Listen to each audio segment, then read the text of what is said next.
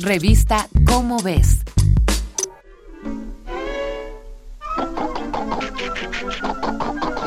Para quienes no entendemos de cuestiones químicas, hay una pregunta que se ha convertido ya en un misterio popular. ¿Cómo sabe la pastilla dónde me duele?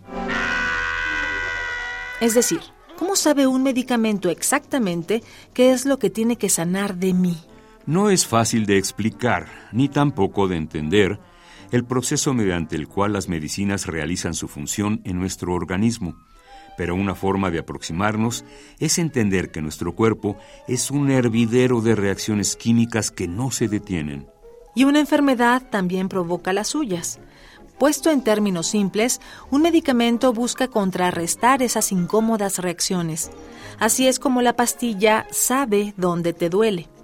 Pero ahora bien, ¿cómo es que los fabricantes de medicamentos les ordenan qué es lo que deben hacer? Seguramente has visto el dibujo de un compuesto químico, figuras geométricas que se conectan con líneas y que tienen la forma de panales de abeja incompletos. Esta es una representación pictórica en dos dimensiones que nos da una idea de la estructura del compuesto. Pero para obtener una representación más fiel, se hacen modelos tridimensionales. También los has visto, son pelotitas de colores conectadas por bastoncitos que no han sido puestos al azar, pues la posición de cada compuesto permite ver el orden en que los átomos se unen, su distribución en el espacio y, mejor aún, cómo va a interactuar esa sustancia con otras moléculas.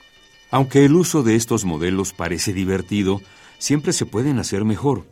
Y actualmente los laboratorios químicos ya usan avatares digitales representaciones en computadora de esos compuestos cuyo comportamiento puede estudiarse gracias a cálculos matemáticos.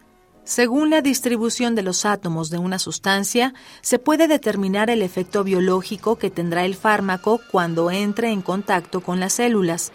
Bajo este contexto, a las moléculas se les llama ligandos.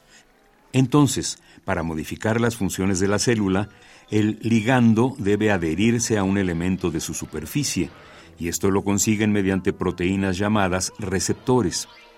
Cuando el ligando se conecta con el receptor, se bloquean o activan funciones específicas de cada célula. Cuando estos análisis se realizan en organismos vivos, se dice que se hacen estudios in vivo. Cuando los análisis se hacen con células en tubos de ensayo o en cajas de Petri, se les dice estudios in vitro y cuando se hacen por computadora se les dice estudio sin sílico, debido a que el silicio es el elemento más abundante en las computadoras. Esta es una coproducción de Radio UNAM y la Dirección General de Divulgación de la Ciencia de la UNAM, basada en el artículo Avatares Químicos en busca de nuevos fármacos, escrito por Cintia Fernández Pomares, Humberto L. Mendoza Figueroa y José Correa Basurto. Si deseas saber más sobre los avatares químicos, consulta la revista Cómo ves, la publicación mensual de divulgación científica de la UNAM. Revista Cómo ves